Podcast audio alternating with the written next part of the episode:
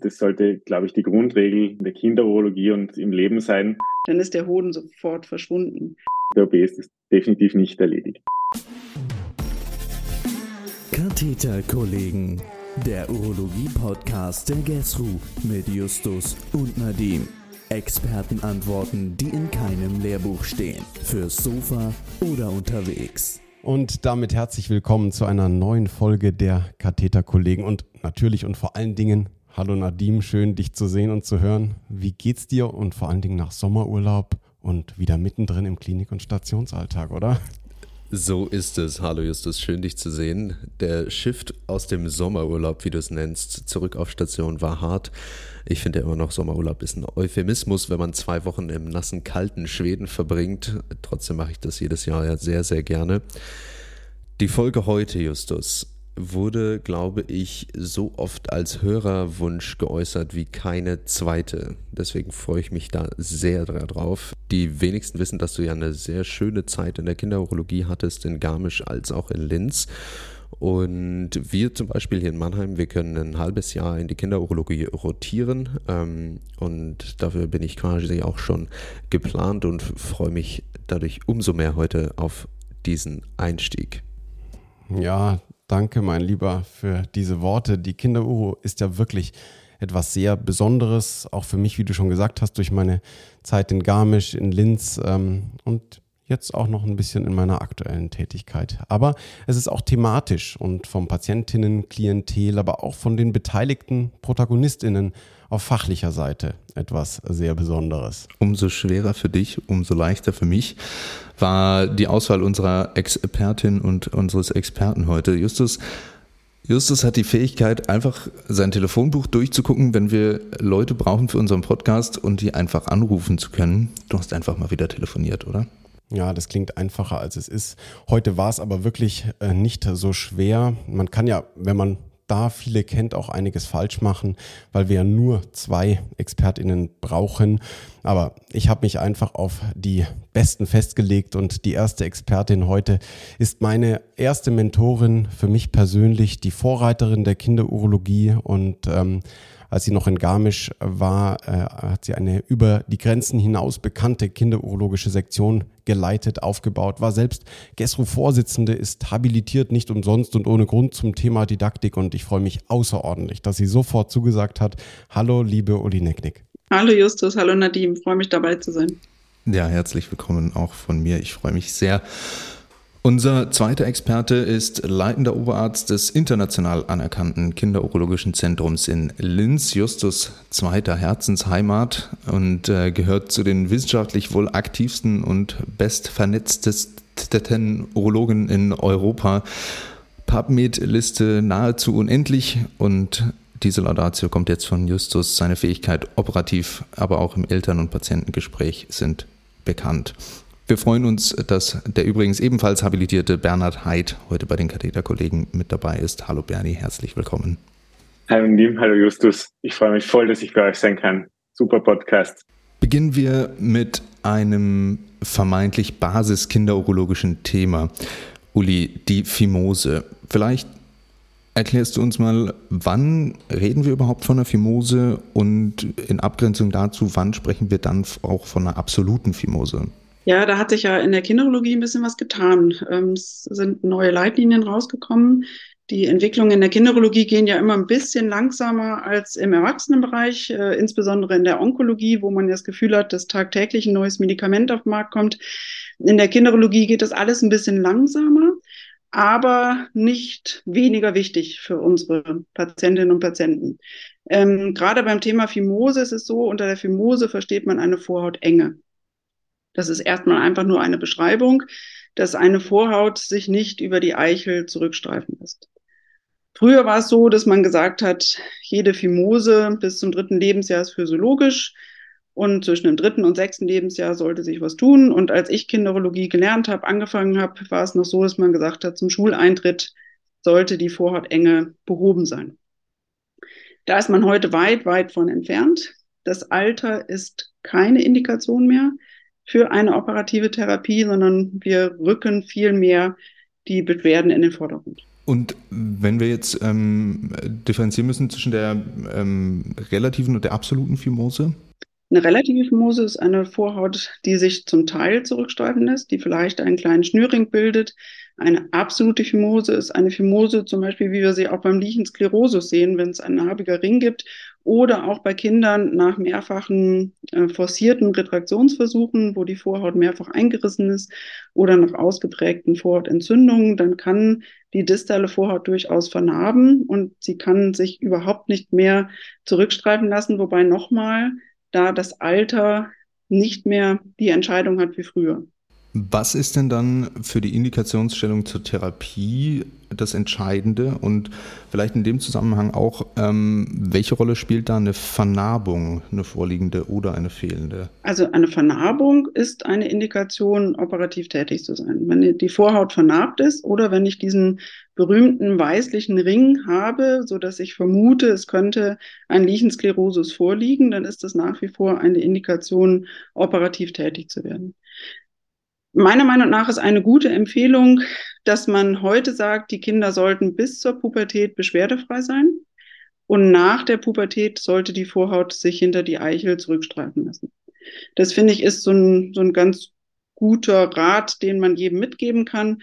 Das heißt, eine Aufballonierung der Vorhaut, die die Eltern oft erschreckt, weil das äh, so nach oben geht, ist kein Grund zur Sorge. Auch Verklebung im Bereich der Eichel sind keine Indikation, tätig zu werden.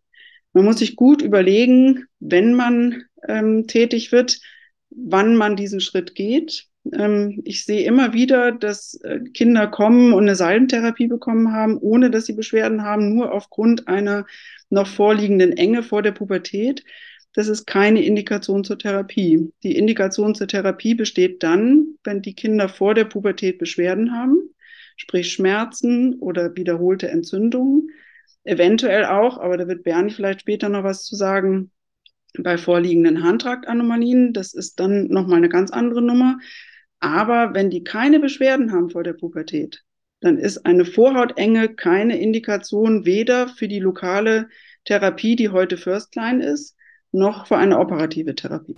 Vielen Dank ähm, für, für den Überblick. Wenn wir jetzt eine Indikation sehen für eine ähm, dopische Therapie.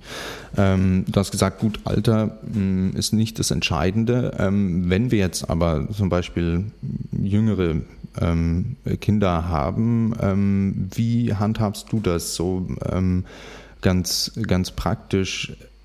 Guckst du, dass die Kinder zum Beispiel das, das selber machen, selber auftragen oder eher durch die Eltern? Es kommt auch so ein bisschen aufs Alter der Kinder an. Also gerade in dieser Phase der sexuellen Differenzierung, also gerade diese vulnerable Phase, so viertes bis sechstes Lebensjahr, manche sagen auch drittes bis sechstes Lebensjahr, wird empfohlen, dass das gleichgeschlechtlich gemacht wird. Also idealerweise der Vater beim Kind. Das Kind wird es in den meisten Fällen noch nicht selber machen können. Nun wissen wir aber alle, dass der Alltag oft ein anderer ist. Ähm, nicht alle Väter sind immer greifbar und zu Hause. Ähm, zum Teil leben die Familien natürlich auch in unterschiedlichen Familienkonstellationen. Also das lässt sich nicht immer durchsetzen. Ähm, trotzdem sollte man mit den Eltern darüber sprechen. Und äh, wie lange macht man jetzt so eine topische Therapie und wann sollte dann eine nächste Beurteilung erfolgen? Ja, also die Leitlinie ist da auch recht klar geworden in ihrer Neufassung. Das ist sehr hübsch. Ähm, vier Wochen lokal aufgetragen, Beta-Metason zum Beispiel, morgens und abends, bei einer Vorhaut, die man aber so weit zurückstreift, ohne dass sie Beschwerden macht. Also idealerweise sollte das in einem Alter sein, wo die Kinder das selbst steuern können, weil die haben am besten in der Hand, wann sie Schmerzen kriegen. Sie sollen die Vorhaut nicht über diesen Wendepunkt hinaus zurückstreifen, aber sie sollen sie schon ein bisschen zurückstreifen, sofern es geht. Dann soll morgens und abends diese Salbe für vier Wochen aufgetragen werden. Das klingt so banal, wird aber ganz, ganz oft falsch gemacht. Nach den vier Wochen hören wir äh, mit dieser Salbentherapie auf. Ähm, ich empfehle den Eltern dann aber mit einer fetthaltigen Salbe, in Deutschland zum Beispiel die Dolmavan-Salbe, ähm, geht aber auch normale Vaseline, äh, diesen Schmierprozess und diesen Rückzugsprozess fortzusetzen über einen Zeitraum von acht Wochen. Und nach zwölf Wochen schaue ich die Kinder nochmal an. Operative Therapie, ähm, du hast die Zirkumzision schon ähm, angesprochen. Ähm, vielleicht kannst du uns einen kleinen Überblick geben. Ähm, es gibt ja nicht nur die vollständige Zirkumzision, sondern auch noch die partielle Dorsalinzision. Ähm, wie siehst du da die verschiedenen Verfahren? Ja, da steht uns einiges ähm, zur Verfügung. Also die vollständige Vorortbeschneidung ist das, was wir früher sicherlich immer favorisiert haben. Auch hier ist die Leitlinie klarer geworden. Vororterhalt steht eigentlich heute an erster Stelle. Das heißt, diese vororterhaltenen Verfahren, wie beispielsweise die Dorsalinzision, du hast es schon erwähnt, bei vorliegendem Schnürring oder die Trippelinzision, sind eigentlich heute Verfahren, die man bevorzugt verwenden sollte. Wow, vielen, vielen Dank, Uli, für den äh, Ritt durch die Fimose. Bernie, ganz kurz noch zwei äh, ergänzende Themen dazu, die wir doch auch in der kinderurologischen Ambulanz äh, sehen. Das sind diese Präputialverklebungen oder Adhäsionen. Äh, ganz kurz, wann müssen wir denn bei denen tätig werden, beziehungsweise was kann man da sonst tun? Also Uli hat es eh schon kurz erwähnt. Im Grunde muss man dabei überhaupt nicht tätig werden. Wie bei allem, das sollte, glaube ich, die Grundregel in der Kinderurologie und im Leben sein außer der Patient hat tatsächlich Beschwerden oder es stört ihn.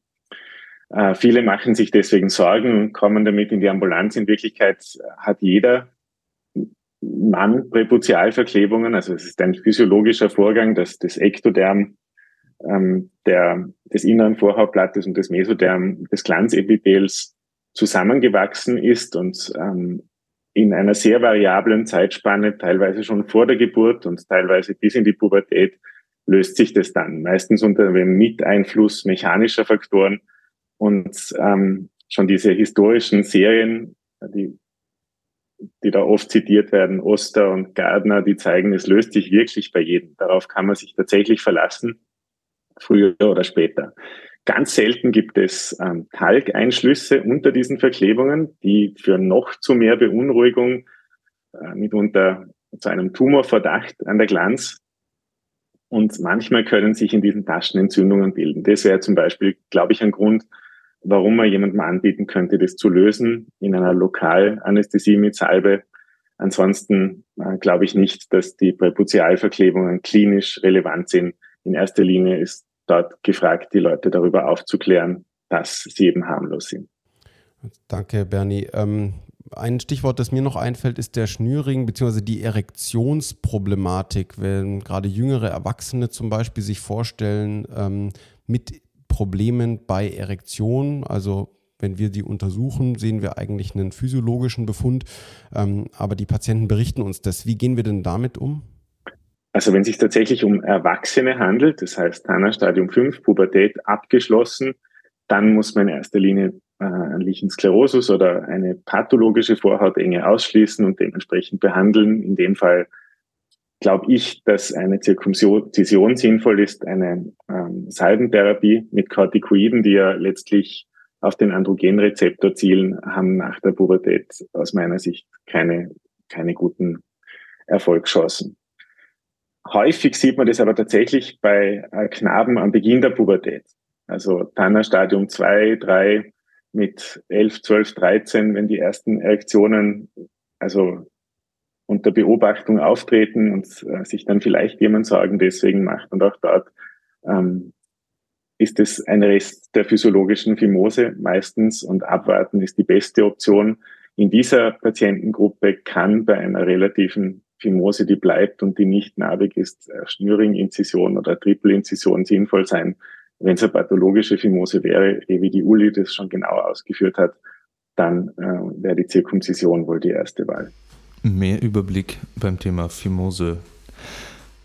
Justus, ich würde sagen, wir kommen zum nächsten Krankheitsbild, dem Hodenhochstand. Ähm, Uli, bevor wir zu den verschiedenen Ausprägungen kommen vom Hodenhochstand, was ist die, vielleicht etwas allgemein gehalten, die, die Rationale der Behandlung des Hodenhochstands? Ja, der Hoden liegt ja bewusst außerhalb des Körpers, weil er dort einer geringeren Temperatur ausgesetzt sind. Also das ist ungefähr eine Temperaturdifferenz von drei Grad, die eben so wenig klingt, aber doch große Auswirkungen hat.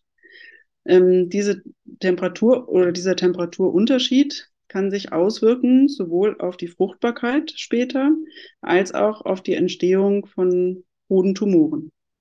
Und die Rationale, warum wir Kinder heute immer früher am Hodenhochstand behandeln, sind, ist, dass wir genau diese beiden äh, Dinge im Blick haben wollen. Um äh, in diese Richtung gehen zu können und überhaupt die richtige Therapie oder Empfehlung zu geben, ähm, müssen wir überhaupt erstmal zur Diagnose kommen. Äh, wie komme ich denn am besten zur Diagnose, äh, wenn ich jetzt an Anamnese und Untersuchungsmethode äh, denke, Uli? Ja, also ich finde ganz wichtig, und das ist mir immer wieder aufgefallen, wenn wir kinderologische Assistentinnen und Assistenten hatten, ist, dass man das Kind entkleidet. Das heißt, nicht nur die Hose ein Stückchen runterziehen, dass man gerade so an das äußere Genitale kommt, sondern idealerweise ist das Kind untenrum komplett entkleidet.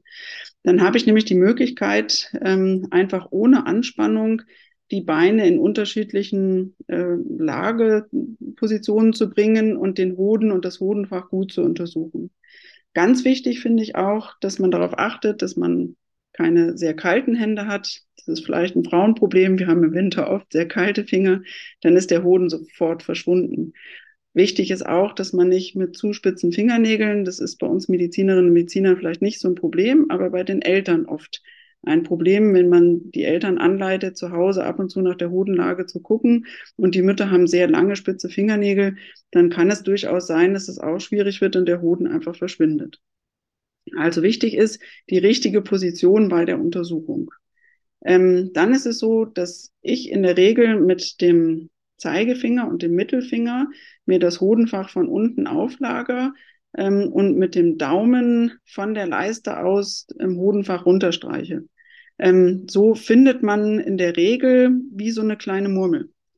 Wenn das der Fall ist, dann ist alles gut. Wenn das nicht der Fall ist und ich in dieser Position im Liegen die Hoden nicht tasten kann, dann wäre der nächste Schritt, dass man das Kind vielleicht in so eine Schneidersitzposition bringt ähm, und guckt, ob ich dann den Hoden ins Hoden, im Hodenfach tasten kann. Wichtig ist natürlich, es gibt auch ähm, Hoden, die einfach nicht im Hodenfach liegen, dass man dann mit den Fingern sorgfältig die Leisten abpalpiert oder natürlich auch, wenn wir jetzt an, an Hoden denken, die außerhalb der, der normalen Hodenachse mal liegen können, eben auch ähm, den Ektopenhoden außerhalb dieser Hodenlage versucht aufzusuchen.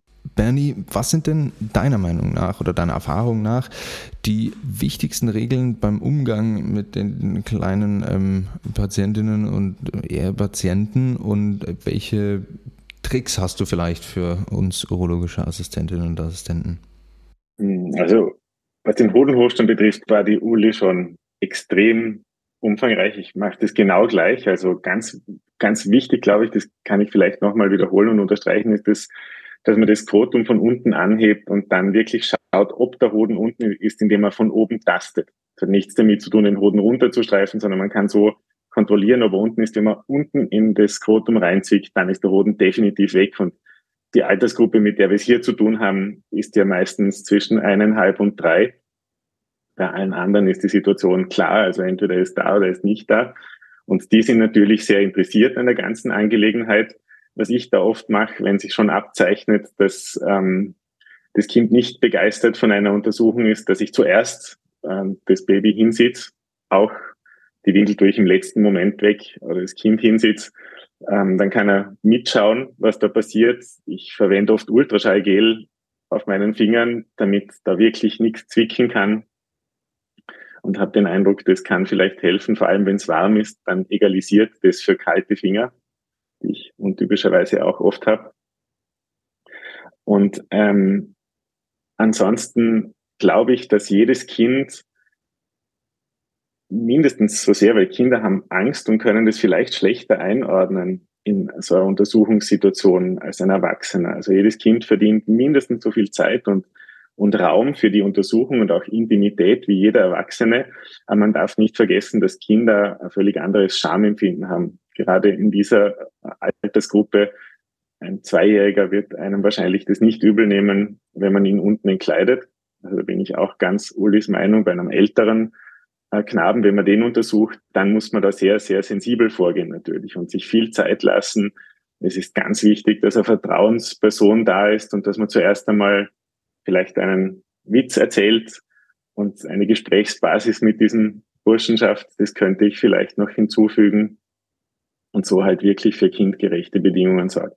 So macht auch die Arbeit sehr, sehr viel mehr Spaß natürlich. Ohnehin ein Privileg, mit Kindern zu arbeiten, aber wenn man wirklich auf die Kinder eingeht, dann geht wirklich alles leichter.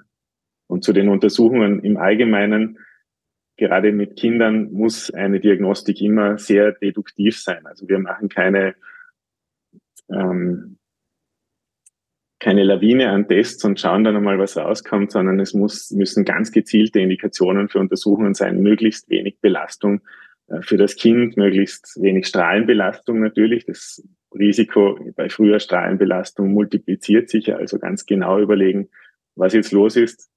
Natürlich beim Bodenhochstand absolut irrelevant. Und ähm, ich denke, so kommt man im Wesentlichen weiter. Und manche Untersuchungen muss man einfach wiederholen ohne dem Kind den Eindruck zu geben, dass das jetzt ein Misserfolg war. Also es gibt Fälle von Hodenhochständen, wo ich bei der ersten Vorstellung, wenn leider die Familie lang warten musste, das Kind sich wehrt, einfach zu keinem, zu keiner eindeutigen Empfehlung kommen und dann treffen wir uns halt in zwei Monaten noch einmal, bevor ich äh, vielleicht einen Fehler mache und eine Indikation stelle, die so nicht wirklich tragfähig ist.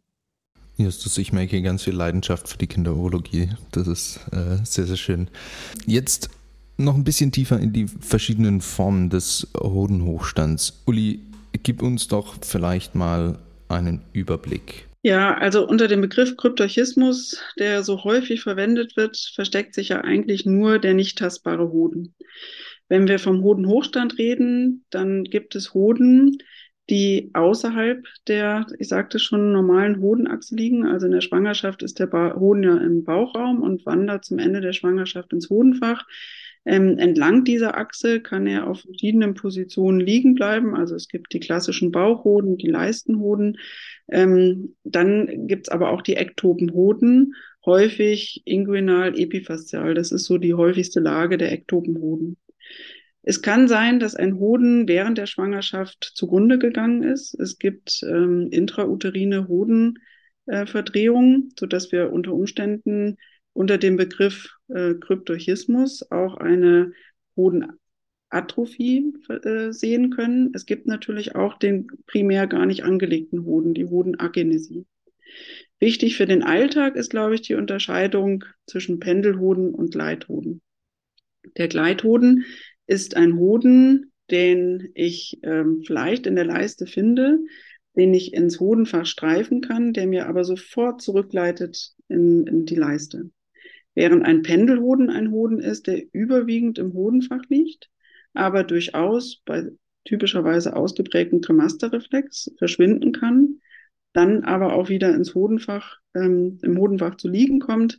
Die Hoden müssen gut nachbeobachtet werden. Früher, wenn wir ältere Kinder gesehen haben, die ähm, meinetwegen mit sieben Jahren, das ist so ein klassisches Alter für so eine Aszension, würden wir das heute nennen, ähm, gekommen sind mit einem hohen Hochstand, dann haben wir immer gedacht, das wurde übersehen. Wir haben immer gedacht, diese älteren Kinder, die sind irgendwann aus den Kontrollen rausgerutscht. Diese Hodenaszension ist ja auch mit der Grund, warum in Deutschland diese U7a eingeführt wurde, dass man da nochmal explizit guckt, weil sonst der Abstand zwischen diesen U-Untersuchungen bei Kindern einfach zu groß war. Ähm, wir wissen heute, dass so ein Pendelhoden mit dem Längenwachstum durchaus nochmal nach oben rutschen kann. Schuld sind da oft so kleine Falten, ähm, die am Samenstrang liegen und den Hoden mit nach oben ziehen, so dass es also auch in dem Alter noch einen Hodenhochstand geben kann. Bernie, jetzt haben wir gehört, was es für Formen gibt. Ähm, was ist jetzt davon ganz normal? Wann sollten wir, die Uli hat es schon angedeutet, wirklich engmaschig oder auch im langfristigen Verlauf kontrollieren? Wann sind Medikamente bzw. eine medikamentöse Therapie und wann eine Operation sinnvoll?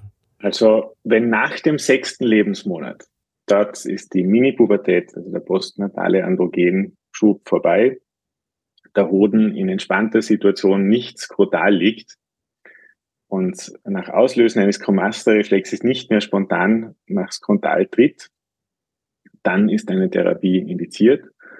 Eine Hormontherapie ähm, die verwenden wir eigentlich kaum mehr in kurativer Absicht, also um den Hoden tatsächlich in seiner Lage zu verändern, sondern in erster Linie, um das Fertilitätspotenzial positiv zu beeinflussen. Das heißt, wenn äh, jemand tatsächlich einen nicht skotal gelegenen Hoden hat, dann ist es in erster Linie OP-Indikation. Bei Zweifelsfällen, Pendelhoden und Gleithoden könnte die Hormontherapie eine gewisse Rolle spielen.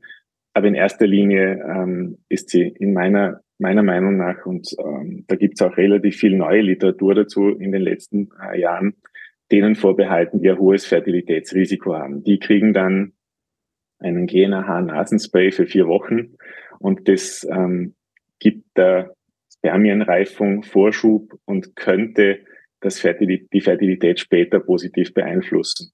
Da gibt's nur eine Serie mit Daten von Erwachsenen, vom Faruk Hatziselimovic. Aber ich denke, da wird in den nächsten Jahren noch viel kommen, das auch unsere Praxis verändert. Für alle anderen ist also, wenn mit dem sechsten Lebensmonat oder wie die Uli ganz wichtig erwähnt hat, bei einem sekundären Aszensus zu jedem späteren Zeitpunkt der Hoden in entspannten Bedingungen nicht dauerhaft skrotal liegt, die Operation ähm, die wesentliche Therapieform. Und das ist in aller Regel eine ein inguinaler Eingriff, bei dem der Hoden aufgesucht wird, mobilisiert wird, das heißt von anhaftenden Cremasterfasern äh, befreit wird, vom Prozessus vaginalis befreit wird und dann im besten Fall spannungsfrei in einer skrotal verlagert wird. Da gibt's verschiedenste Techniken und zum Teil leidenschaftlich vertretene Meinungen, was wohl besser ist. Klar ist, ähm, dass eine spannungsfreie Verlagerung ins Skrotalfach im Vordergrund stehen muss, und da kann ich jedem nur das tolle Buch von der Uli ans Herz legen, Anfängeroperationen in der Urologie. Da ist es mit ähm, Bild und Wort wundervoll, wundervoll beschrieben, wie das inklusive der Funikulolyse auch wirklich äh, funktioniert. Wenn die Hoden intraabdominell liegen oder das Ganze unklar ist, dann wird es etwas komplizierter und ähm, oft schon, um wirklich zu einer Diagnose zu kommen, ist eine diagnostische Laparoskopie indiziert. Ich mache das so, und wir alle hier in Linz, wenn der kontralaterale Hoden nicht hypertrophiert ist und in, in der ipsilateralen Leiste nichts zu tasten und wir verwenden trotz zum Teil gegenteiliger Leitlinienempfehlungen noch die Sonographie in solchen Fällen, nichts zu schallen ist, dann laparoskopieren wir zuerst. Wenn er hypertrophiert ist, das heißt, wenn er über 16 Millimeter groß ist, dann schauen wir in die Leiste und finden dort in über 90 Prozent ein Nabin, der dem Kind die Laparoskopie.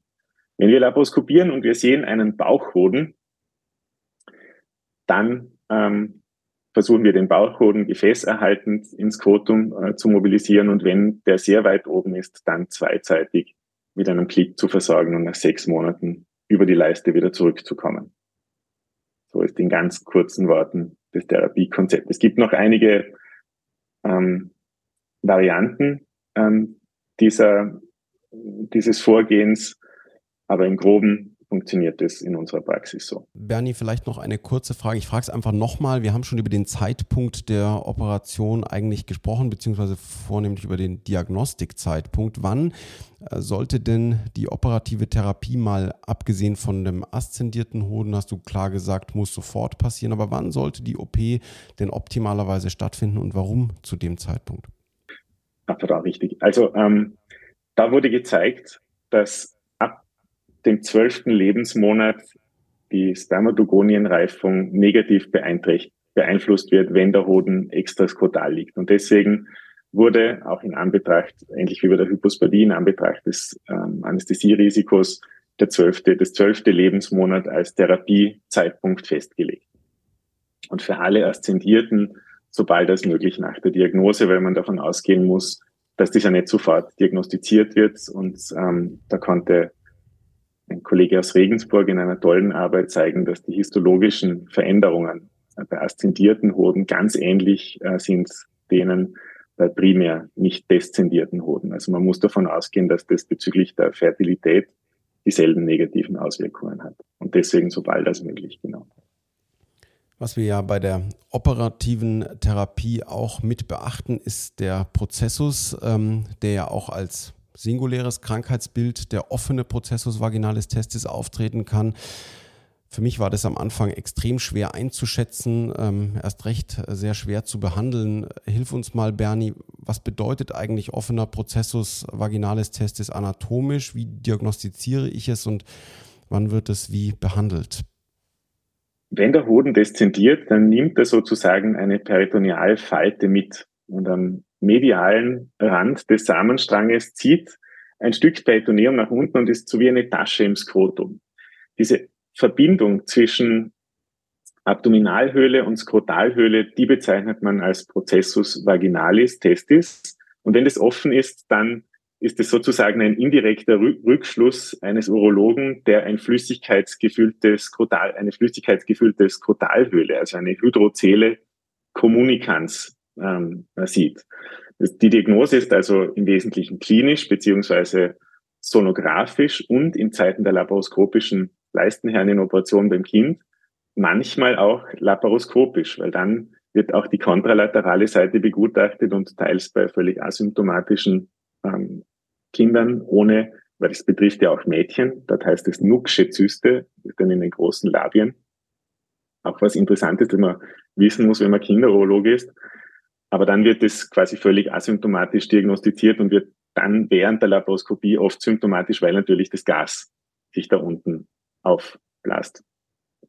Und ähm, eine Behandlung ist da wieder, ähnlich wie bei den Konglutinationen, eine sehr relativierbare Angelegenheit, weil fast jeder Neu- und Frühgeborene hat einen offenen Prozessus vaginalis äh, testis und der verschließt sich in den allermeisten Fällen und in den deutschen Leitlinien, ich habe extra nachgeschaut, ist das zweite Lebensjahr als Grenze angeführt. In den britischen äh, Leitlinien ist schon das dritte Lebensjahr ich denke, ähm, nachdem man weiß, dass diese Hydrozele Testis nicht mit dem Risiko für eine Leistenhernie, obwohl das derselbe Mechanismus ist, bloß wahrscheinlich ist die Größe der Verbindung viel kleiner, aber nicht mit dem Risiko für eine spätere Leistenhernie korreliert, das Hodenwachstum nicht beeinflusst, in der Regel überhaupt keine Beschwerden verursacht, kann man da sehr zurückhaltend mit einer OP-Indikation sein bei kleinen Burschen, Mädchen. Mädchen sind sehr selten, dass die deswegen kommen.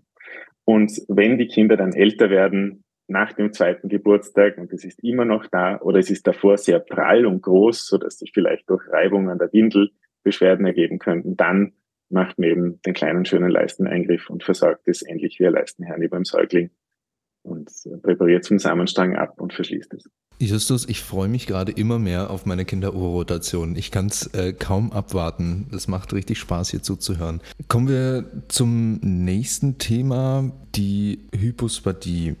Ähm, Bernie, jetzt kommt ein, ein kleiner Fragenhagel. Ähm, gib uns doch mal vielleicht nur ein, ein, eine kleine allgemeine Definition von der Hypospadie und von da ähm, schauen wir weiter. Also die Hypospadie ist ein Spektrum von Harnröhren und Penisfehlbildungen, bei denen es in der, in der frühen Entwicklungsphase der Harnröhre, so zwischen der siebten und sechzehnten äh, Gestationswoche, zu einer unausreichenden Entwicklung der ventralen Seite kommt, wo die Harnröhre zu weit proximal mündet zu einer überschießenden Entwicklung des dorsalen Präputiums mit gleichzeitig einer äh, verminderten Entwicklung des ventralen Präputiums und vor allem auch zu einer Fehlbildung des Harnröhrenschwellkörpers, die dann zu einer Ventraldeviation des Penis ähm, mit beiträgt und auch die Schwellkörper, also die Corpora cavernosa mit einbeziehen kann. Und Spektrum deswegen, weil eben die Ausdehnung dieser Veränderungen von einem autotopen Meatus mit einer Vorhautschürze und einem gewissen Ausmaß an Ventraldeviation und Schwellkörperfehlbildung bis zu einem perinealen Meatus mit einem Skrotum bifidum und einem äh, sehr stark intersexuell erscheinenden Genitale führen kann. Wie häufig ist denn das Ganze? Und ich meine, den, den Mechanismus ähm, hast du im Prinzip schon, schon erklärt, aber ähm, geht das Ganze häufig mit anderen Fehlbildungen oder Syndromen einher?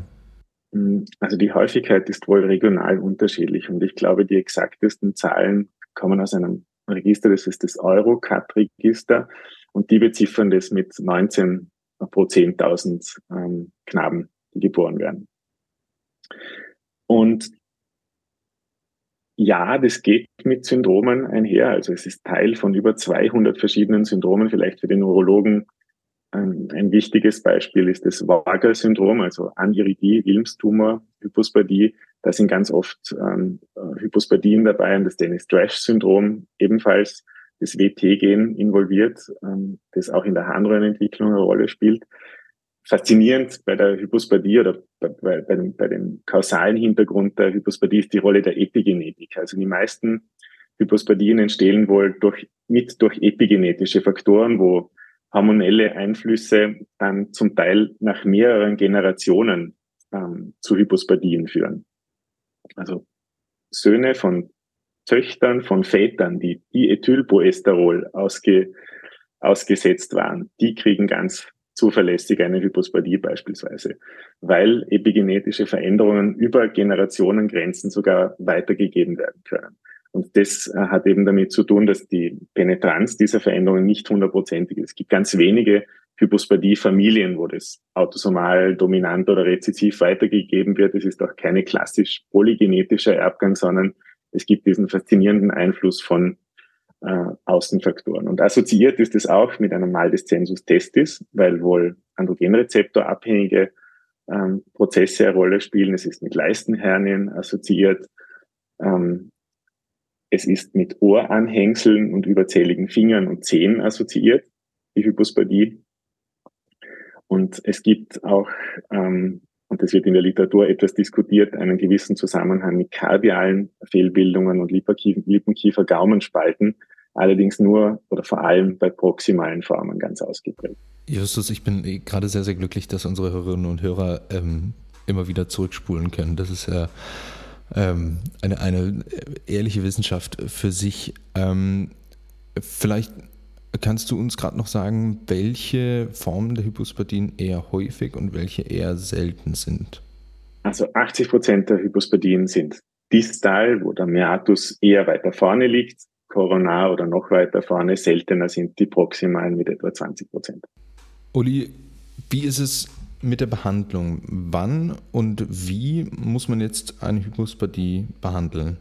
Ja, ist auch eine spannende Frage. Ähm, Im Prinzip gilt das so ein bisschen wie beim Hodenhochstand auch. Hypospadien, wenn sie denn operationswürdig sind, sollten zwischen dem 11. und 18. Lebensmonat behandelt werden. Viel früher nicht, weil das Narkoserisiko zu hoch ist. Es gibt durchaus Kliniken, die auch schon mal um 10. Lebensmonat zum Beispiel operieren. Aber ähm, gerade in den ersten sechs Monaten ist das Narkoserisiko für einen elektiven Eingriff einfach nicht vertretbar. Also man sollte ein gewisses Alter abwarten und vor allen Dingen hängt das auch so ein bisschen von der Breite der Harnröhrenplatte ab, die ich natürlich dann tubularisieren möchte. Je schmaler die ist, desto schwieriger ist die Operation und mehr Komplikationen muss ich rechnen. Ganz allgemein gesagt ähm, ist es so, dass man bei den Hypospadieformen äh, auch wieder deutlich zurückhaltender geworden ist. Während wir früher noch jede distale Hypospadie operiert haben, ist es heute so, dass man eigentlich mit den Eltern bespricht, dass man diese Formen nur operiert, wenn es Funktionseinbußen gibt. Das heißt, wenn der Meatus sehr eng ist, die Kinder Miktionsstörungen haben oder aber wenn es eine ausgeprägte Gliedkrümmung gibt. Ansonsten ist eine Distalhypospathie, selbst wenn der Meatus in der Kranzfurche liegt, keine OP-Indikation und man kann zuwarten, bis die Kinder vielleicht später auch selbst entscheiden können, ob sie das korrigiert haben möchten oder nicht. Es läuft gerade in Deutschland eine spannende Studie, was mit dieser Vorhautschürze ist. Früher hat man immer gesagt, dass ähm, diese Vorhautschürze wie so ein Lappen da drüber hängt und vielleicht kosmetisch störend ist.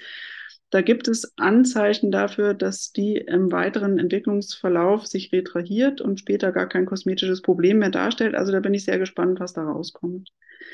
Die mittleren Hypospadien sind relativ unkompliziert. Die sind meistens eine Indikation für eine operative Therapie, können auch problemlos dann mit den Eltern besprochen werden. Da gibt es unterschiedliche Operationsverfahren. Das auszuführen ist vielleicht ein bisschen zu weit, aber ähm, die mittleren Hypospadien bedürfen in der Regel einer operativen Therapie und sind in der Regel auch gut operabel.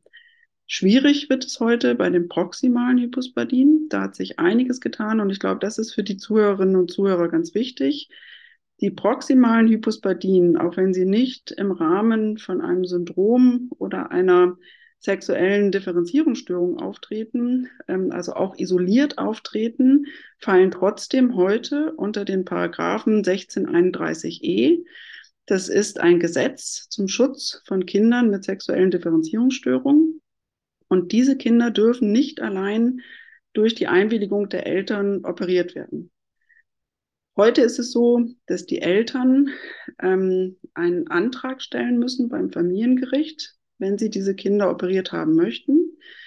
Ähm, sie müssen eine Vorlage mitbringen von einer Kommission, die getagt hat und die aus verschiedenen Mitgliedern besteht. Da muss ein Psychologe mit im Boot sein, da muss der behandelnde Arzt dabei sein, ähm, es muss ein Ethiker mit im Boot sein, idealerweise noch ein Arzt oder zwingend auch ein Arzt, der nicht der Klinik angehört, damit man nicht einen Klinikvorteil hat. Und die müssen über diesen Fall beraten und müssen zu einem Konsens kommen, dass eine Operationsindikation besteht. Mit dieser Vorlage müssen die Eltern einen Antrag bei Gericht stellen und erst wenn das Familiengericht zustimmt, dürfen diese Kinder operiert werden. Und da kann man sich vorstellen, dass dieser, dieses ganze Verfahren durchaus viel Zeit in Anspruch nimmt, so dass man das unter Umständen frühzeitig mit den Eltern besprechen muss, um diese Kinder in diesem Zeitfenster 11. bis 18. Lebensmonat auch wirklich gut operieren zu können.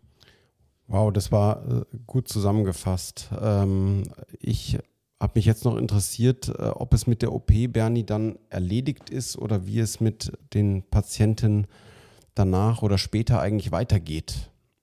Ja, das ist eine sehr gute Frage, Justus, bei der Hypospadie, weil und es hat, glaube ich, auch mit, ähm, mit Ullis letzten Statement viel zu tun. Gerade aber nicht nur bei proximalen Hypospadien ist es für ganz viele Knaben nicht mit der Operation erledigt. Das, die Komplikationsrate ist eigentlich gewaltig, wenn man, sie, wenn man das mit anderen äh, Operationen vergleicht. Im konstruktiven Bereich sind Komplikationsraten öfter hoch, aber es geht da immerhin um Kinder und wir sprechen von Reoperationsraten von 20 bis 60 Prozent.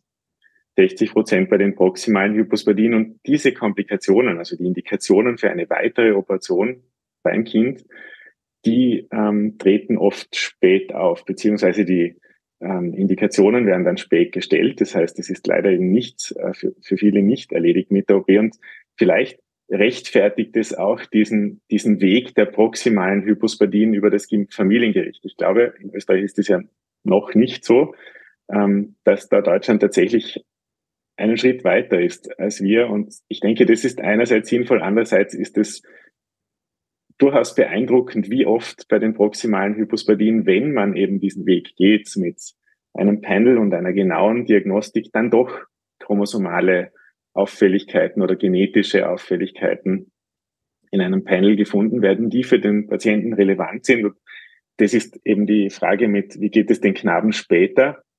Also damit äh, beschäftigen sich relativ wenige Wissenschaftler, glaube ich, erst in den letzten Jahren. Aber dort gab es einige, einige ganz tolle Datensätze, einerseits vom Lloyd Tuck, der durchaus zeigen konnte, dass obwohl dies, die, insgesamt bei der sexuellen Zufriedenheit, also wenn man solche, solche normierten Scores verwendet, keine großen Unterschiede zu Kontrollen sind, speziell bei den distalen Hypospadie-Patienten, ähm, haben die Hypospadie-Patienten doch eine etwas spätere Sexarche und Masturbarche in 10 Prozent. Der Fälle ist der IF5 deutlich äh, vermindert und der Faktor, und ich denke, das müssen wir uns mitnehmen als Kinderologen, der diese Unzufriedenheit, das, das, das Bewusstsein des, der eigenen Vorgeschichte und eben das Operationsergebnis am Penis als Problem am meisten beeinflusst, ist die Anzahl der OPs in der frühen Kindheit. Insgesamt sind 90 Prozent dann doch zufrieden mit der Entscheidung der Eltern zu einer frühen OP. Das ist auch etwas, dieser Decisional Regret, der jetzt erst erforscht wird.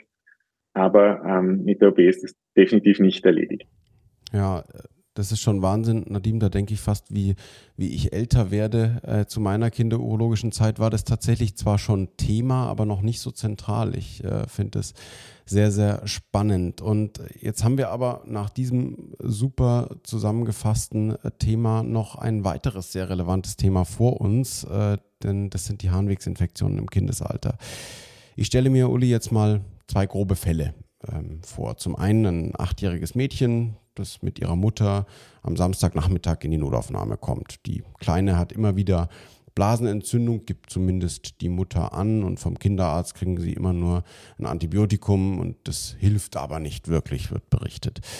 Woran sollte ich jetzt auf diesem, auf dem Weg zur Diagnose eigentlich denken? Also was ist meine Checkliste, die ich jetzt gerade, wenn ich da in der Notaufnahme stehe und dieses Kind vor mir ist, ähm, im Kopf habe? Ja, also das ist gar nicht so viel anders, als wir es eigentlich bei allen anderen Kindern machen. Ähm, Grundvoraussetzung ist immer ausführliche, gute Anamnese und die setzt eine Trink- und Miktionsanamnese einfach mit voraus. Das heißt, ich muss wissen, wie viel trinkt das Kind am Tag, wann trinkt es, zu welchen Zeiten, was trinkt es. Ähm, ich muss sehen, wie oft geht das Kind auf die Toilette. Ist es ein Kind, was vielleicht ähm, so ein genannter fauler Wasserlasser, also so ein Lazy Voider ist, der den Urin oft verdrückt, sich eine große Blasenfasskraft angewöhnt hat, dann vielleicht auch die Blase nicht ganz komplett entleert. Ähm, bei Jungs sehen wir es ganz oft, dass die sich nicht ausreichend Zeit nehmen zum Harnlassen bei Mädchen auch, aber typischerweise auch oft äh, die Hose gar nicht richtig runterziehen, sondern den Penis nur so ganz kurz über die Hose lüpfen, immer gegen den Widerstand entleeren, dann immer Restharnmengen haben. Also da gibt es viele, viele Ursachen, warum Kinder Beschwerden mit dem Harnlassen haben können. Und das muss ich in der Anamnese gut erfragen. Dann ist natürlich wichtig zu wissen, wie ist der Urin überhaupt gewonnen. Wenn du sagst, das Kind hat immer wieder Harnwegsinfekte gehabt, wie wurden diese diagnostiziert? Waren das jeweils Mittelstrahlurine? Waren das Urine, wo die Mutter vielleicht morgens ähm, in einem das sehen wir auch ganz oft Marmeladenglas, äh, den Urin mit in die Praxis gebracht hat. Dort wird er vielleicht erst nachmittags angeschaut. Sind das dann wirklich echte Infekte? Wie wurde der Urin abgenommen? Ganz, ganz wichtig. Wir wissen ja heute, gerade bei den kleineren Kindern, ich meine, ein Achtjähriger achtjähriges Kind kann Mittelstrahlurin abgeben, wenn es gut angeleitet wird. Das sollte funktionieren. Aber auch da ist wichtig, dass der Scheidenbereich oder auch der Genitalbereich gut gesäubert ist, bevor ich den Urin abgebe. Auch das machen viele nicht unbedingt immer zwingend vorher. Bei den kleineren Kindern ist es aber so, früher hat man den Säuglingen auf diesen Beutelhahn äh, gemacht, also einen Beutel über das Genitale geklebt und den Urin aufgefangen. Da gibt es heute eine ganz, ganz klare Empfehlung, dass der Beutelhahn maximal zum Ausschluss eines Harnwegsinfekts hergenommen werden darf, aber nicht mehr für die Diagnose eines Harnwegsinfektes. Also wenn der Beutelhahn negativ ist, dann kann ich den Effekt ausschließen. Wenn er aber positiv ist, dann muss ich mit einem anderen Verfahren ähm, das sichern. Also da gibt es immer noch Unterschiede, wie wir den Urin gewinnen und das ist ganz wichtig zu fragen. Ähm, wenn wir jetzt bei dem achtjährigen Kind bleiben, dann würde mich zudem, wie das Kind trinkt und wie das Kind entleert, natürlich auch interessieren, wie die Stuhlentleerung ist. Auch das ist mehr in den Vordergrund gerückt die letzten Jahre. Wir wissen, dass ganz, ganz viele Kinder mit Blasenentzündungen auch Darmprobleme haben. Die Obstipation findet man bei ganz vielen Kindern ähm, und ist mit eine Ursache dafür, dass unter Umständen rezidivierende äh, Blasenentzündungen sich ausbilden. Dann möchte ich natürlich auch wissen, sind die Infekte mit Fieber oder sind sie ohne Fieber? Also du siehst, es gibt relativ viel, was wir fragen und was wir wissen müssen, bevor wir dann überhaupt erstmal anfangen, das Kind zu untersuchen. Bevor wir zu den Untersuchungen, die wir durchaus kurz besprechen könnten, ähm, kommen, würde mich interessieren, du hast jetzt Trink- und Miktionsverhalten ähm, erwähnt. Wie schaffe ich denn grundsätzlich, und das ist ja in der Kinderurologie, wie der Bernie auch vorhin schon angedeutet hat, auch ein Problem, wie schaffe ich denn grundsätzlich eine Objektivierbarkeit? Was für Maßnahmen habe ich denn noch darüber hinaus, ähm, jetzt einen objektiven Befund zu bekommen, außer die Eltern zu befragen? Genau, das, was die Eltern, also klassischerweise sagen die Eltern, mein Kind trinkt genug. Und, da, und der Stuhlgang ist normal. Genau, und da darf man sich nicht drauf verlassen. Also ich bitte die Eltern in der Regel, wenn wir Zeit haben und das Kind klinisch nicht zu krank ist, einfach darum, ein Protokoll zu führen. Idealerweise über zwei oder zwei aufeinanderfolgende Tage. Auch das lässt sich im Alltag nicht immer realisieren, weil wenn du schon mal versucht hast, so ein Trinkprotokoll zu führen, das nimmt unheimlich viel Zeit in Anspruch und im Prinzip fordert es dich den ganzen Tag. Da sind viele Eltern genervt. Ich sage dann schon mal, ich, mir ist es wichtiger, dass das Protokoll lückenhaft, äh, lückenlos geführt ist. Ähm, dann sollen sie eben zwei Tage nehmen, die nicht aufeinander sind, aber die bitte ganz konstant und ohne Lücken ausfüllen. Es nützt mir nichts, wenn im Protokoll steht zwischen 8 und 12 circa 500 Milliliter da habe ich nichts davon. Also es ist wichtig, dass man das möglichst genau führt. Und wir wissen alle, dass Alltagsstress auch bei den Familien angekommen ist und die haben mit den ganzen Freizeitaktivitäten und Berufstätigkeit der Eltern heute nicht immer Zeit, zwei aufeinanderfolgende Tage zu nehmen. Also lieber gut ausgefüllt als äh, in zwei Tagen hingeschlampt, sage ich mal. Ähm, das wäre das, wie ich objektiv rauskriege, wie das Blasenvolumen ist, wie das Kind wirklich trinkt, zu welchen Zeiten es trinkt ähm, und auch ein bisschen was vielleicht, wie viel Urin in der Nacht produziert wird und natürlich in diesem Protokoll auch, wie die Stuhlentleerung ähm, ist. Konnte es an den beiden Tagen Stuhl entleeren? Wie war die Konsistenz? War der eher fest? War der weich? Das ist auch so eine Sache, dass viele Eltern sagen, nee, mein Kind ist nicht verstopft, das hat er Durchfall. Und da muss man den Eltern immer erklären, dass es oft so ist, dass wenn die Kinder verstopft sind, nur die weichen, flüssigen Anteile sich vorbeidrängen und man dann denkt, das Kind hat Durchfall, dabei ist es eigentlich verstopft. Jetzt hast du vorhin schon die Untersuchung angedeutet. Das nächste äh, Kind ist zufälligerweise schon in der Notaufnahme, aber wir wollen trotzdem noch ähm, irgendwie untersuchen, äh, möglichst einen, einen Überblick zu bekommen, um einen Überblick zu bekommen. Was was sollten wir untersuchen? Also wir müssen den Urin untersuchen bei dem Achtjährigen mit Mittelstrahlurin. Ähm, wenn der auffällig ist, unter Umständen auch einen Katheterhahn anführen. Ähm, ich würde einen Ultraschall machen, die körperliche Untersuchung nicht vergessen. Äh, achte natürlich auf äh, Besonderheiten im, im, Bauchraum oder auch im Rückenbereich. Das äußere Genitale muss angeschaut werden. Insbesondere bei kleineren Kindern, Labien, Synergien bei Mädchen ist manchmal auch so ein Grund, warum Urin sich zurückstauen kann und es zu einer Blasenentzündung kommen kann. Ähm, beim Achtjährigen würde ich dann einen Ultraschall machen. Ich gucke mir die Nieren an, ich gucke mir die Blase an, die Blasenwand, ähm, die Blasenfüllung, wie viel Urin nach der Blasenentleerung zurückbleibt. Ähm, ich schaue auf die Rektumweite, ähm, gucke, wie voll der Darm ist und dann kriege ich eigentlich schon relativ viele gute Informationen, die mir weiterhelfen können. Welche Rektumweite ist bedenklich? Über fünf Zentimeter im Querdurchmesser. Ich habe äh, den nächsten ähm, Patienten, einen acht Monate alten Buben, schon angekündigt. Der wird von den Eltern in die Notaufnahme gebracht. Der Kinderarzt hat einen auffälligen äh, Hahn festgestellt. Das Kind hat hohes Fieber und trinkt schlecht.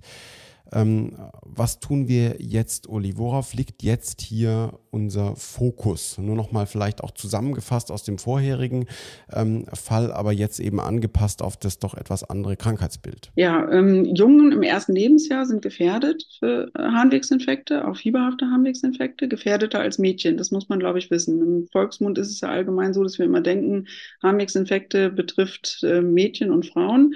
Im ersten Lebensjahr sind Jungen davon betroffen, häufiger als als Mädchen. Ähm, wenn das Kind schwer krank ist, und das ist so ein bisschen der Harnwegsinfekt im ersten Lebensjahr kann Chamäleon sein. Der tritt nicht auf, weil die äh, Kinder sagen, sie haben Schmerzen oder ähm, auch nicht jedes Kind schreit beim Harnlassen, sondern es kann durchaus so sein, wie du es erwähnt hast, dass das Kind einfach nur schlecht trinkt oder sich vielleicht übergibt.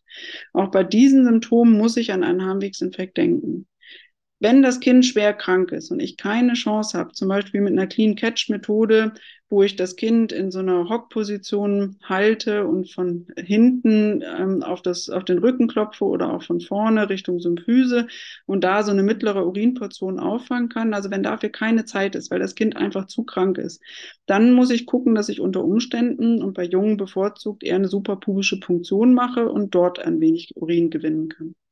Wenn ich den Harnwegsinfekt so gesichert habe, dann sollte natürlich nach Durchführung der anderen Untersuchungen, also Ausschluss von Harntraktanomalien, Fehlbildungen äh, im Bereich der Nieren oder auch der Blase, natürlich dann zügig eine Therapie eingeleitet werden. Eine perfekte Überleitung ähm, zu meiner nächsten Frage. Bernie, jetzt wissen wir, der Kleine muss aufgenommen werden. Ich sehe mich schon in unserer Ambulanz panisch in die Kinder, äh, Kinderklinik rennen und eine Waage holen, damit ich weiß, wie viel der Kleine wiegt und einen Taschenrechner am besten auch. Ähm, wie ist es mit der Antibiose? Wir geben bei den Erwachsenen mit ähm, komplizierten Harnwegsinfekten ähm, häufig Biprazidin, Tazobactam, äh, 4,5 dreimal am Tag. Ähm, ganz einfach gefragt, machen wir das bei Kindern genauso? Naja, also bei einem neun Monate alten, wirklich kranken ähm, Buben liegst du mit Biprazidin wahrscheinlich überhaupt nicht falsch nicht dreimal 4,5 Gramm natürlich, aber grundsätzlich ist es so, dass man halt möglichst gezielt und möglichst ideal versucht, ähm, die Infekte zu therapieren. Wirklich anders als bei Erwachsenen ist, glaube ich, ähm, in erster Linie die Tatsache, dass die Kinder natürlich oft in einem wirklich schlechten Zustand sind. Also da spielt die supportive Therapie eine größere Rolle. Es ist häufiger IV ich denke, nicht jede Pyelonephritis bei einer oder jeder fieberhafte Harnwegsinfekt bei einer Erwachsenen wäre ein Grund zur Aufnahme. Bei einem kleinen Kind, insbesondere kleiner als sechs Monate oder drei Monate laut den deutschen Leitlinien, aber auch ein neun Monate Alter, den sollte man großzügig aufnehmen. Die können sich schnell verschlechtern. Und bei Kindern ist es sehr, sehr viel wahrscheinlicher, ähm, dass letztlich trotzdem eine Harntraktanomalie, eine Fehlbildung dahinter steckt, die man vielleicht mit einem Schall bei Aufnahme nicht wirklich diagnostizieren kann. Also in 40 Prozent der Erstpyelonephritiden besteht ein Reflux, ein vesikolateраler Reflux und damit sind sehr komplizierte Harnwegsinfekte und ich denke, die profitieren dann von einer intensivierten Therapie. Wir schauen uns jährlich das Spektrum der Antibiogramme an. Bei uns ist derzeit eine Kombinationstherapie aus Ceftazidin und Amoxicillin, Clavulansäure, die empirische Erstlinien-Kombinationstherapie bei komplizierten Harnwegsinfekten und auch bei kleinen Kindern unter sechs Monaten. Ansonsten verwenden wir ein Zweitgenerations-Cephalosporin immer noch, weil das eben bei unserem Uricul-Spektrum gut sensibel ist. Ich glaube, das sollte bei Erwachsenen im Idealfall ganz genauso sein. Was vielleicht noch ein Unterschied ist, ist die Therapiedauer, wobei das derzeit gerade sehr diskutiert wird in der Literatur bei Kindern, wenn man von einer kompliziert, von einem komplizierten oberen Harnwegsinfekt ausgeht, dann sind es immer noch 10 bis 14 Tage Gesamttherapiedauer. Den neun Monate alten würde man wahrscheinlich dann, wenn das Antibiogramm aus dem sterilen Hahn wieder zurück ist, mit einer adaptierten oralen Therapie nach Hause entlassen können, wenn es ihm gut geht. Wir legen solchen Leuten, wenn wir eine sterile Harnentnahme machen, aber das ist mehr Hausbrauch und aus unserer Sicht praktisch, einen Dauerkatheter, dann können wir den Hahn entnehmen und bevor wir sie dann entlassen, falls sich eine Pyelonephritis bewahrheitet, machen wir noch die Injektionszystoetographie und bis dahin haben wir den Eindruck, dass wir halt vielleicht einen refluxiven Harntrakt drucklos abgeleitet und damit möglicherweise die Therapie noch etwas mh, hm, intensiviert haben. Dafür gibt's allerdings keine klaren Daten. Tipps und Tricks, die wir hier bekommen. Vielen Dank.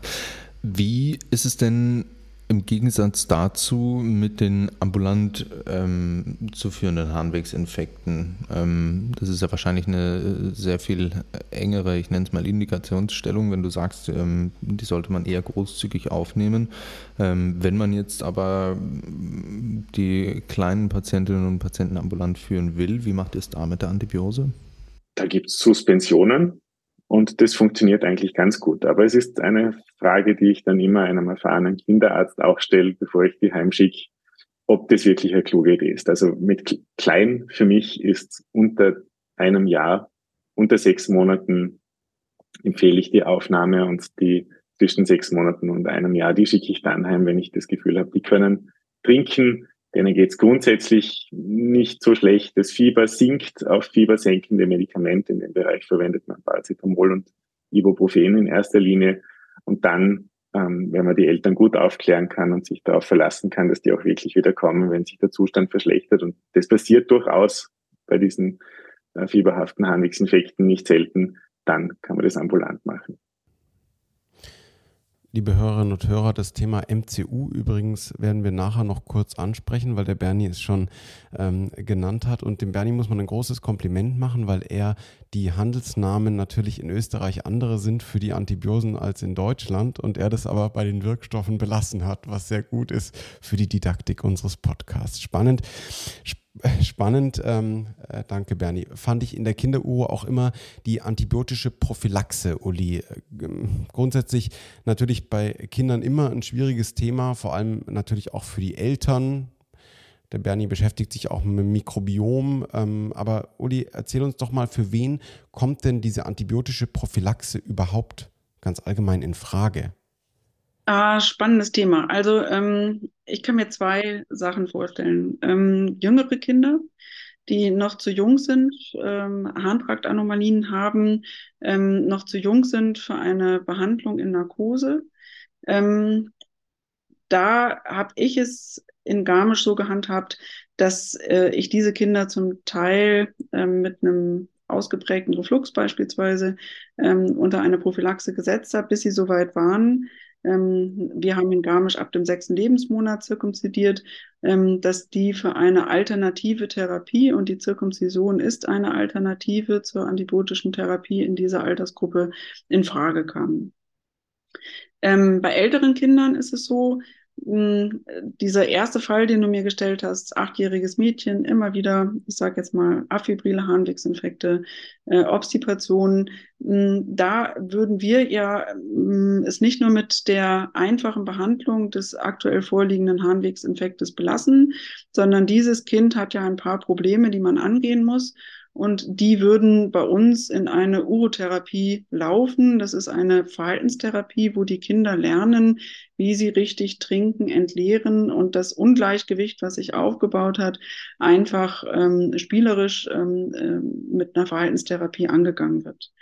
Ähm, begleitend kann es dann manchmal sinnvoll sein, eine Langzeitantibiose zu geben, damit die einmal aus dieser Infektschleife rauskommen. Kommen wir zum letzten Themenblock für heute. Bernie, die Hydronephrose. Wann muss ich überhaupt daran denken und wie komme ich dann zu dieser Diagnose? Ja, die Hydronephrose ist an sich beim Kind ganz anders als beim Erwachsenen meistens vollkommen asymptomatisch und du musst eigentlich gar nicht dran denken, weil fast alle diese Kinder kommen vom Pränatalmediziner und werden uns zum Teil schon vor der Geburt dann vorgestellt Postnatal gibt's, ich glaube auch in Deutschland, Uli, oder kein flächendeckendes Hydronephrose-Screening. In Österreich gibt es auf jeden Fall nicht.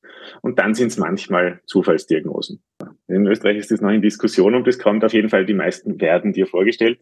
Nadim und äh, die präsentieren sich meistens asymptomatisch, bis auf wenige Ausnahmen, weil die Hydronephrose ja mit ein Symptom von vielen anderen Dingen sein kann. Da gibt's die Neugeborenen mit einer Hydronephrose im Kontext einer Megazystis und dem Verdacht auf eine Harnröhrenklappenerkrankung, die mitunter sehr krank sind, teils Niereninsuffizienz. Es gibt die äh, Kinder, die einen Megaureter haben. Es gibt die Kinder, die dann oft etwas älter sind und tatsächlich einen, den seltenen Fall einer symptomatischen Hydronephrose im Rahmen einer Abgangsenge, vielleicht durch ein kreuzendes Polgefäß bedingt haben und es gibt die Kinder, die du siehst mit einer Hydronephrose nach drei Pyelonephritiden und dann kann die Hydronephrose die Folge eines dilatierenden vesikoreteralen Refluxes sein.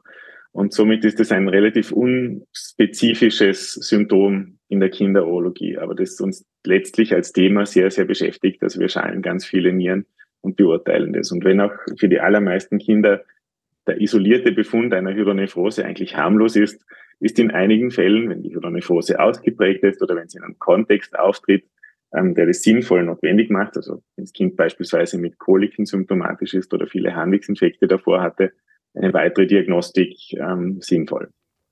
Gutes Stichwort. Äh, danke, Bernie. Weitere Diagnostik. Das Sono haben wir jetzt schon ausführlich erwähnt, aber Uli, was ähm, wäre denn aus deiner Sicht jetzt der nächste Schritt, um der Ursache beziehungsweise der Relevanz vielleicht auch dieser Hydronephrose näher zu kommen? Ja, da kommt es immer so ein bisschen darauf an, wann ich das Kind sehe. Also wir kennen natürlich Kinder, die betreuen wir schon im Mutterleib. Also ähm, bereits vor der Geburtsphase, wo wir wissen, da liegt eine Hydronephrose vor. Diese Kinder ähm, schalle ich zeitnah, nicht unmittelbar nach der Geburt, bei beidseitiger Hydronephrose durchaus auch das, aber in der Regel bei einseitiger Hydronephrose am dritten Lebenstag. Ähm, erst dann ist die Urinproduktion eigentlich im Gange und ich habe einen verlässlichen ähm, Wert in meiner Sonographie. Es kann durchaus sein, dass eine pränatal ausgeprägte Hydronephrose unmittelbar zum Zeitpunkt der Geburt erstmal besser ist weil die Nieren einfach noch nicht ihr, ihre volle Arbeitsleistung aufgenommen haben. Und am dritten Tag bildet sich das dann so richtig deutlich wieder aus. Ähm, das heißt, die Sonographieuntersuchung ist nach wie vor ein wichtiges Instrument. Und dann hängt so ein bisschen davon ab, wie weit das Nierenbecken ist, ob ich weitere ähm, Pathologien sehe, ob meine Nierenbeckenwand vielleicht verdickt ist, ob ich da schon ähm, irgendwelche Anzeichen für eine Refluxerkrankung habe. Es hängt auch so ein bisschen davon ab, ähm, wie die Symptomatik des Kindes ist.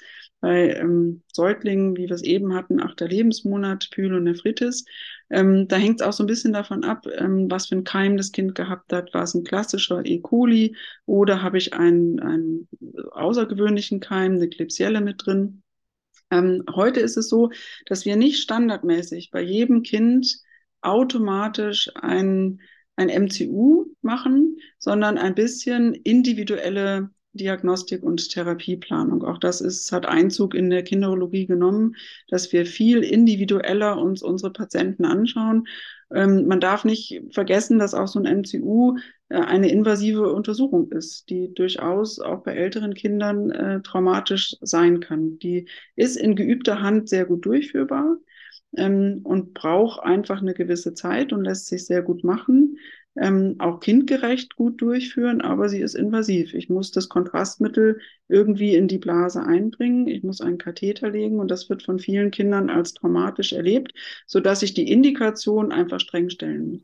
Was mich noch interessiert, sind so ein bisschen diese weiterführenden äh, Diagnostiken, wenn ich zum Beispiel eine Nierenabgangsenge habe oder auch einen schweren Harnwegsinfekt, um das Gewebe der Niere zu beurteilen. Da arbeiten wir als Urologinnen und Urologen, Kinderurologinnen und Urologen auch mit den Nuklearmedizinern sehr eng zusammen. Da gibt es ja die Szintigraphien. Kannst du uns da kurz, Uli, noch einen Crashkurs geben, was es da gibt und wofür wir es anwenden? Ja, ganz grob gesagt gibt es zwei, die für uns interessant sind. Das ist einmal die dynamische Nierensequenzzintigraphie, die MAG 3, wo ein Medikament in die Vene gespritzt wird, was mit dem Urin ähm, ausgeschieden wird und ich kann die Aktivität zu verschiedenen Zeiten messen und kriege so einen Überblick über die ähm, Ausscheidung dieser Niere und ähm, habe dann aber auch noch die Möglichkeit, ähm, die Funktion zu bestimmen. Im Gegensatz dazu gibt es die statische Nierensequenzzintigraphie, die DMSA. Hm, die ist im Erwachsenenbereich gar nicht so häufig, im Kinderbereich ähm, durchaus regelmäßig angewendet. Die sagt mir viel über die Funktion des Nierengewebes. Das heißt, ein Kind mit einer Nierenbeckenentzündung, mit einem Reflux kann durchaus Narben haben, die ich in dieser DMSA-Untersuchung viel besser detektieren kann. Das ganz grob gesprochen zu diesen beiden Untersuchungen. Da kann man viel weiter ins Detail gehen. Äh, in Linz gibt es da eine hervorragende Abteilung, von der ich ganz viel gelernt habe. Aber ganz grob, glaube ich, sind das die wichtigsten Unterscheidungskriterien. Hier werden heute Lorbeeren hin und her geschickt. Das ist äh, toll.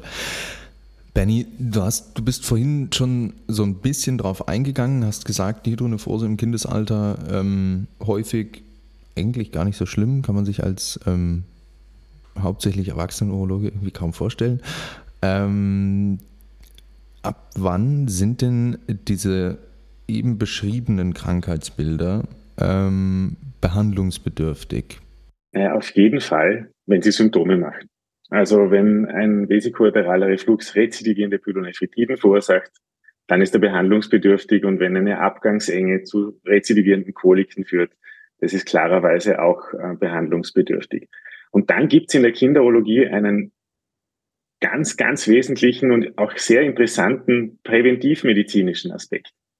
Weil alle diese Dinge, die eine Hydronephrose, die hinter einer Hydronephrose stecken können, in dem Fall in erster Linie die Harnröhrenklappe, können sich auch stark negativ auf die, den Erhalt der Nierenfunktion auswirken. Wir kommen ja mit sozusagen mit einer Bank an Nierenfunktion zur Welt und ganz viel von dem, was wir Kinderurologen tun, zielt darauf ab, Nierenfunktion zu erhalten. Das heißt, die zweite, der zweite wesentliche Grund, sowas zu behandeln, ist, wenn man einen guten Grund hat zu glauben, dass hier Nierenfunktion verloren gehen wird, wenn man nichts tun, tut. Einerseits durch rezidivierende Pyelonephritiden, andererseits durch eine ähm, Obstruktion, durch einen hohen Druck.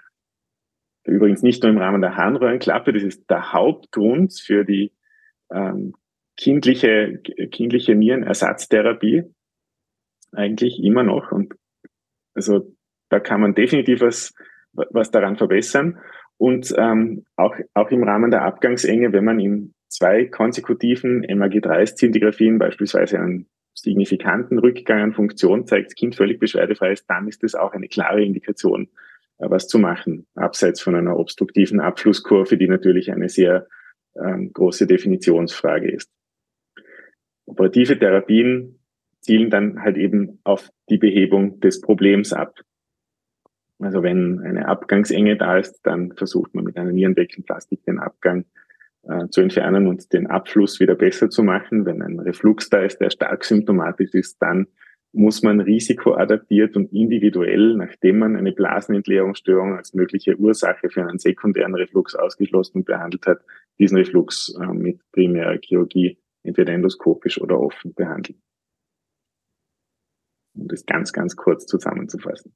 Das hast du wirklich getan und ähm, ich glaube auch verständlich dargestellt. Nadim, ähm, ich finde es brutal.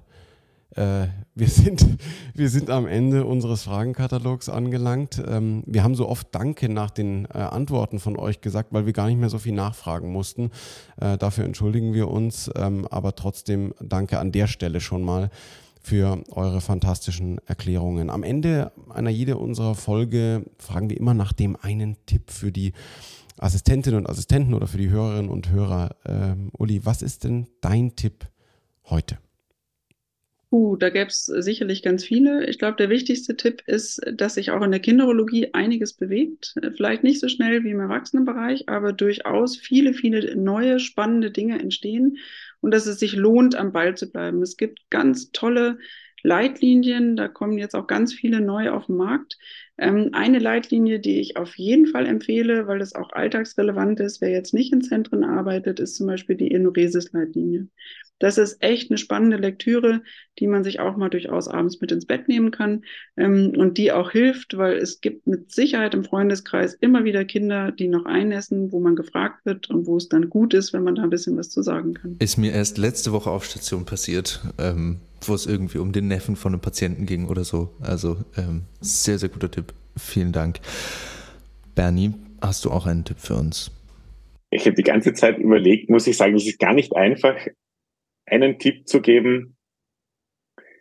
Ich glaube etwas, ich, ich möchte genau das gleiche sagen wie die Juli, also zieht Kinderurologie in Betracht, weil es ist so ein buntes und breites Fach, voll mit allen Möglichkeiten der rekonstruktiven Chirurgie, eigentlich wollte ich sagen, man toll, man kann robotisch operieren, man operiert von der Penisspitze bis zur Niere, irgendwie alles, macht Harnröhrenrekonstruktionen.